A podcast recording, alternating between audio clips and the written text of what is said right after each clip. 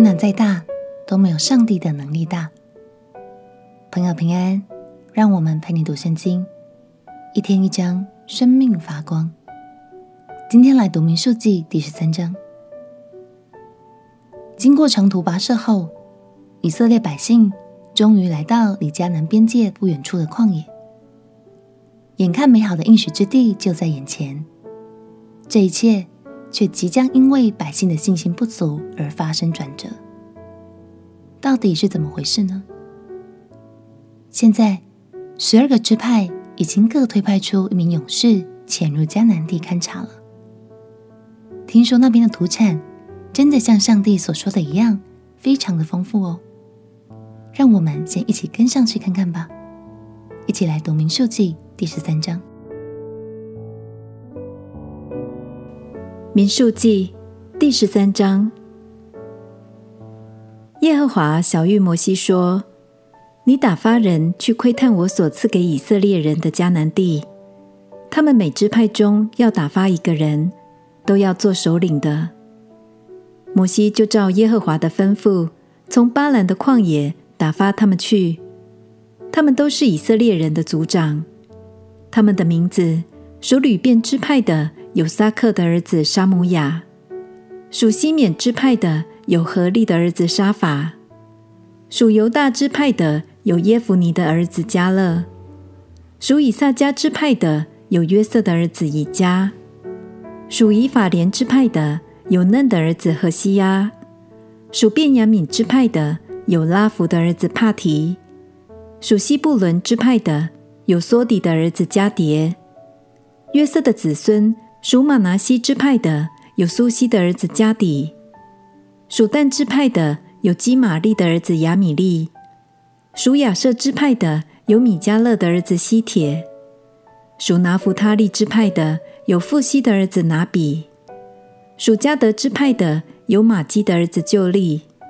这就是摩西所打发窥探那地之人的名字。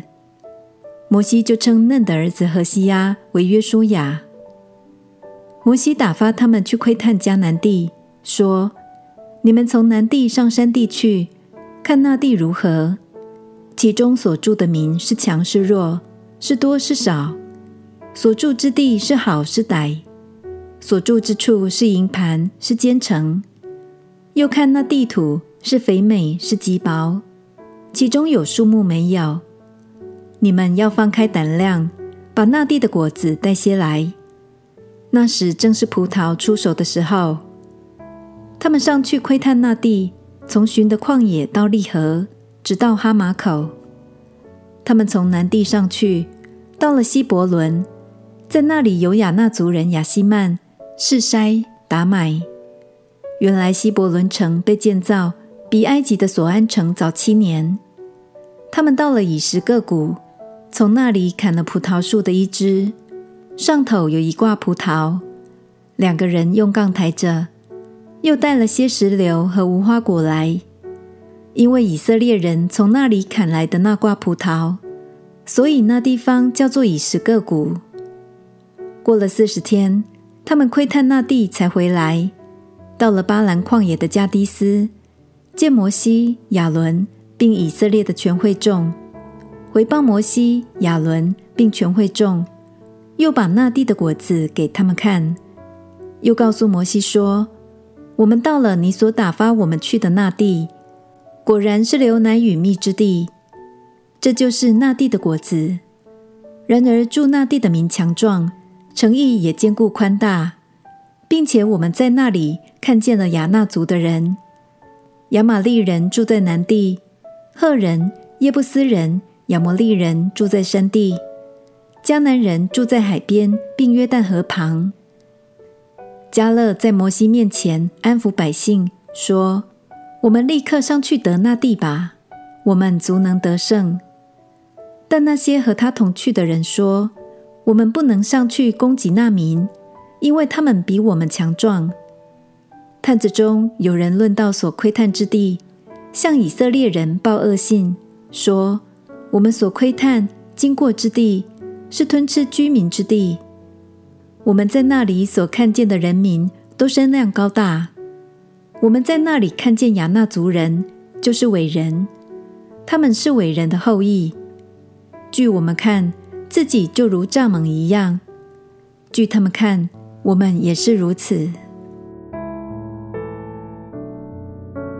虽然以色列百姓一直将应许之地铭记在心，但他们却忘了神会与他们同行，甚至贬低自己为一只小小的蚱蜢。不可能进得了应许之地。相较之下，加勒却很不一样。他深信有神的力量同在，他们绝对能够得胜。明明是看见同样的情景，两方却有截然不同的反应。一个选择看见阻碍有多大，一个选择看见神的能力有多大。想想看，当你遇到困难，会习惯用哪个角度去看它呢？鼓励你，凭着信心，将眼目专注在神的身上，相信只要有神同行，你的力量就无限大。我们一起来祷告。亲爱的耶稣，面对困难与挑战的时候，求你帮助我改变我的眼光，将眼目放在你的身上，相信你的能力。一定会陪伴我胜过一切。祷告奉耶稣基督的圣名祈求，阿门。祝福你，每次读圣经都能看见神那无穷无尽的能力。陪你读圣经，我们明天见。耶稣爱你，我也爱你。